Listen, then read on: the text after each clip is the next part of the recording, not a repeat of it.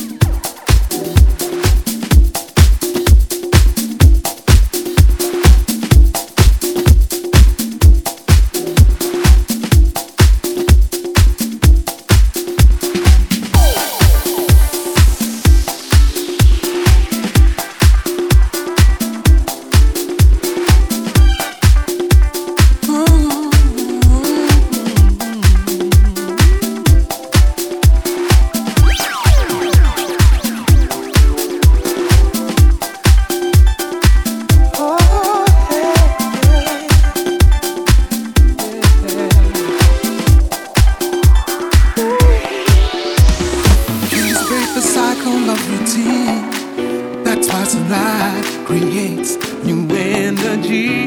It's the final force that alters history. Through death, there's life and love and mystery. We're changing times. Rejoice.